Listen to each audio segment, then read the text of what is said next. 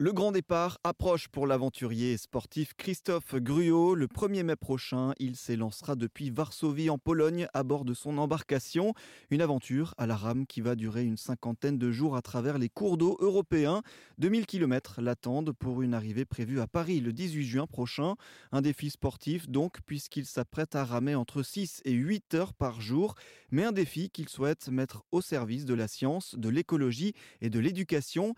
Au travers de ce périple, il souhaite sensibiliser à la nécessité de préserver nos rivières et les ressources en eau douce et plus globalement de montrer la beauté de la nature et de la préserver. Une aventure que vous pourrez suivre en direct. J'ai sur le bateau une balise qui va donner ma position euh, via satellite toutes les 1 minute 30 voire 2 minutes euh, et on va réactualiser le site toutes les heures. Donc vous savez, vous pourrez savoir exactement où je suis et euh, la vitesse de ma progression au fur et à mesure du parcours. Je vous garantis que j'ai déjà regardé euh, scrupuleusement le, le, parcours via image satellite et j'ai déjà toute une série d'obstacles qui m'attendent. Donc, il va y avoir de l'activité. Ça va pas être tous les jours euh, un long fleuve tranquille.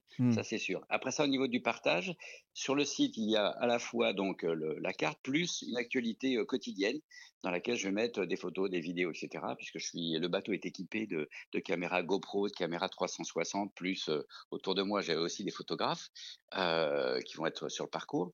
Le, il y a aussi un Instagram qui est actif. Il y a aussi un Facebook qui est actif. Il y a un LinkedIn aussi qui est actif et une chaîne YouTube aussi. Mmh. voilà, donc tout ça, ça va être alimenté au fur et à mesure. Et donc ce site www.europealaram.com, je le rappelle. Comment justement vous parlez de ces obstacles-là, de ces grosses journées? Comment ça va Comment à quoi elles vont ressembler vos, vos journées? Alors, on va dire, il y a la journée théorique. La journée théorique, ça va être euh, lever 8 heures, euh, euh, étirement, petit déjeuner, euh, préparation du matériel, mise en place du matériel, de nouveau étirement, et là, je vais commencer à ramer. Je vais ramer tous les jours de 10 heures à 13 heures et de 15 heures à 18, 19 heures. Ça, c'est la théorie. Euh, évidemment, chaque fois que je sors du bateau, après euh, 3 heures de rame ou 4 heures de rame, j'ai une petite séance d'étirement et euh, il y en a pour 5 minutes, indispensable, hein, sinon je vais finir euh, tout vieux et tout, tout tordu. Je suis déjà tout vieux, vous allez me dire, mais je suis pas tout tordu, ça c'est déjà ça, c'est déjà pas mal. Donc c'est important voilà, de, de, de, suivre ça au niveau du corps. Ça, c'est la théorie. Après ça, euh, dans la réalité, il euh, bah, y, a, y, a, plein d'obstacles hein, sur le parcours. Euh, on sait bien qu'il y a des problèmes de, niveau d'eau. Hein. La sécheresse, c'est pas c'est pas une légende. Euh, J'ai déjà repéré des endroits qui vont être compliqués puisqu'il y a beaucoup de bancs de sable qui ont été, qui se sont mis en place. Il va falloir arriver à trouver les bons chemins pour les contourner, par exemple. Et puis je vais arriver aussi dans des zones où, bon, évidemment, j'aurai des passages d'écluses, mais ça, ça, je les contourne.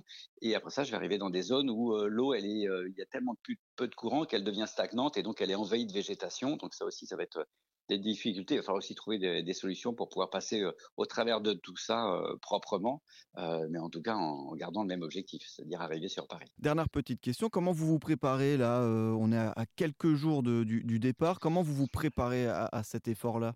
Alors, au tout départ, je suis quelqu'un de normal. Hein. Euh, l'aviron, je connaissais pas du tout. C'est parti d'une idée comme ça, en, se disant, bah tiens, pourquoi pas. Euh, voilà, c'est propre. On peut aller euh, dans le monde sauvage et on reste chez nous et autant sensibiliser et, parler de, chez nous.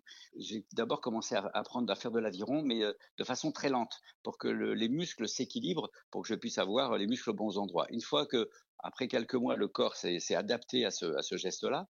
Euh, J'ai augmenté en, masse musculaire pour avoir évidemment plus de force et plus de puissance. Le vrai moteur dans tout ça, c'est le cœur. Si je gère bien le cœur, le reste du corps va suivre. Donc actuellement maintenant, le, corps est bon, les muscles sont bons, le cœur est bon. Donc maintenant, c'est la mécanique que je travaille. Donc je travaille des séances qui sont très longues, qui sont faibles en intensité. Voilà, j'en suis là. Mais en fait, je peux partir euh, dans un quart d'heure, il n'y a aucun problème, hein, je suis déjà prêt. Et je rappelle le site de Christophe, www.europealaram.com. Vous pouvez le suivre dans cette aventure ainsi que ses observations au jour le jour.